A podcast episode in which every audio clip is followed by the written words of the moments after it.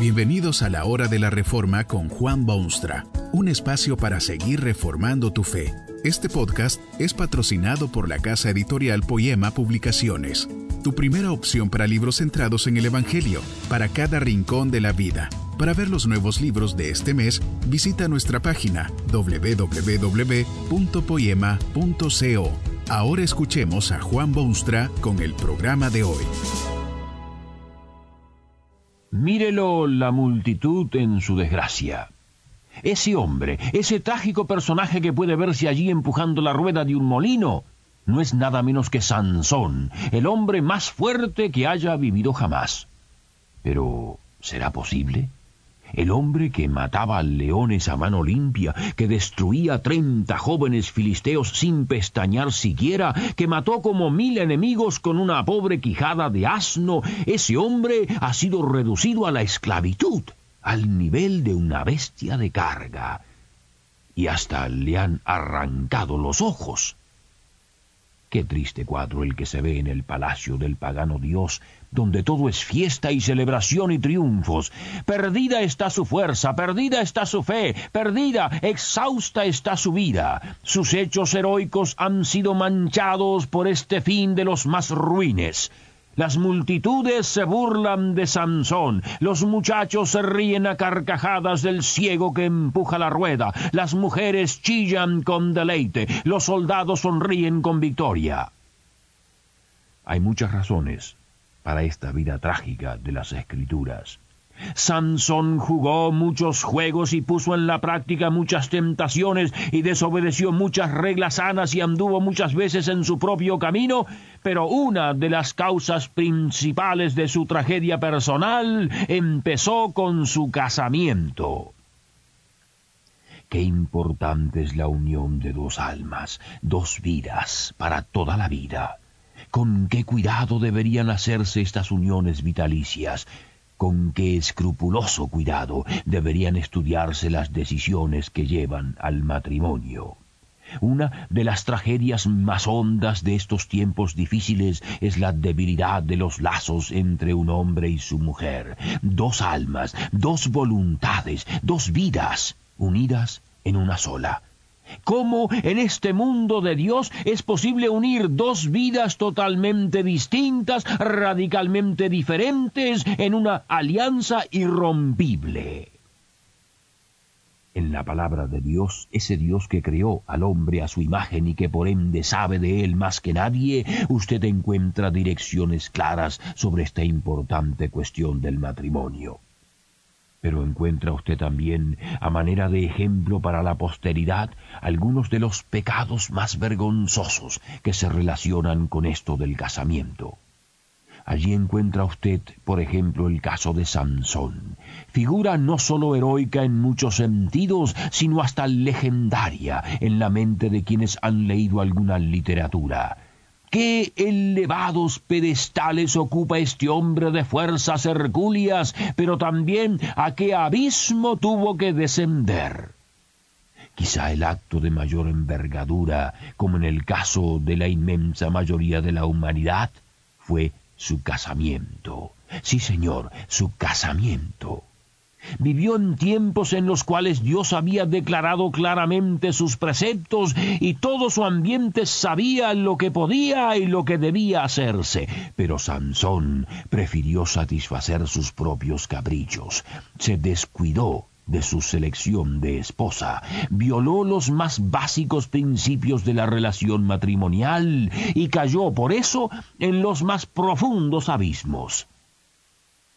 Sansón debería haberse casado con una mujer de su pueblo, de su nación, de su sociedad, de su ambiente, especialmente de su fe. Pero Sansón se dirigió a sus padres y les pidió que le asegurasen el amor de una mujer totalmente extranjera. Es con esta reacción que sus padres le contestan. ¿No hay mujer entre las hijas de tus hermanos, ni en todo nuestro pueblo, para que vayas tú a tomar mujer de los filisteos incircuncisos? Este fue el primer error del joven Sansón. No prestó atención a los sabios consejos de sus padres. Estos padres lo habían recibido conscientemente de Dios, lo habían criado según las indicaciones divinas, deseaban para él únicamente lo que Dios deseaba y lo que fuese mejor para Sansón. No cabe duda que hay, lamentablemente, padres irresponsables que no saben aconsejar a sus hijos ni darles ánimo para el bien o desánimo para el mal, pero los padres de Sansón no eran de ese nivel.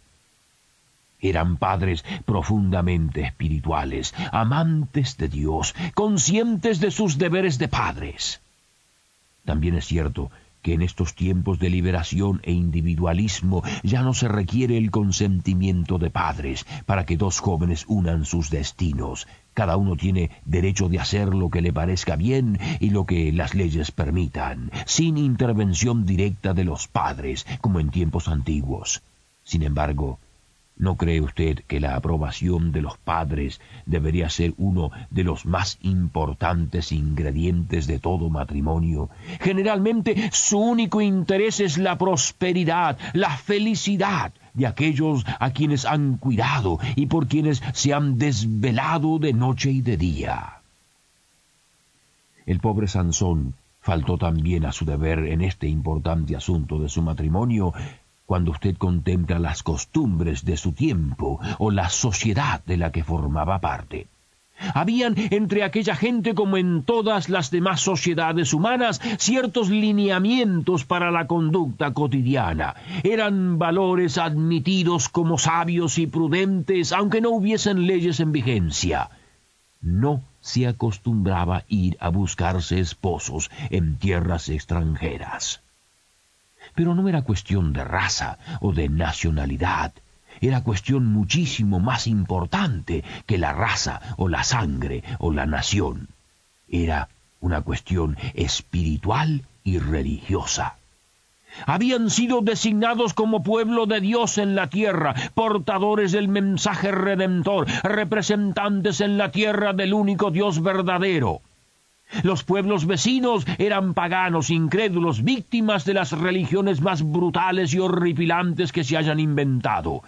¿Qué probabilidad de éxito podrían tener dos vidas de tan distinta fe y convicción?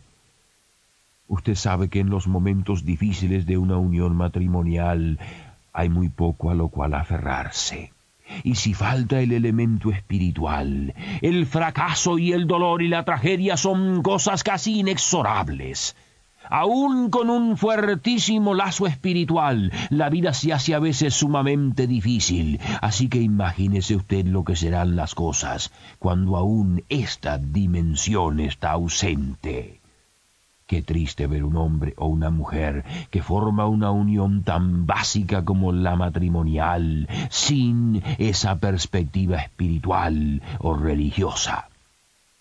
Cuando anden sobre las olas espumosas del mar de la vida, cada uno de ellos empezará a remar por su propia cuenta, en su propia dirección, a su propia velocidad, y probablemente provocará el hundimiento de aquella frágil barcazuela. Tal vez usted forma parte de una sociedad, pero poco le importa lo que le digan sobre este tema porque, al fin de cuentas, es su matrimonio y es su vida y es su responsabilidad. Quizá tenga usted mucha razón, pero no se olvide de que uno de los más peligrosos senderos es unir la vida suya con otra vida de ideas espirituales totalmente diferentes las posibilidades de éxito en ese matrimonio disminuyen enormemente. Pero lo de Sansón vuelve a repetirse casi a diario. Sansón despreció personal y abiertamente los preceptos de Dios, del Dios que lo había llamado a singular servicio, del Dios que lo había bendecido en abundancia, del Dios que le había dado los músculos más extraordinarios de la historia.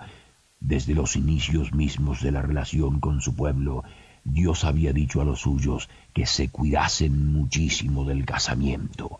Les dio órdenes específicas y senderos claros por los cuales andar. Bajo ningún concepto aconsejaba Dios la unión de uno de los suyos con extraños, especialmente de los filisteos.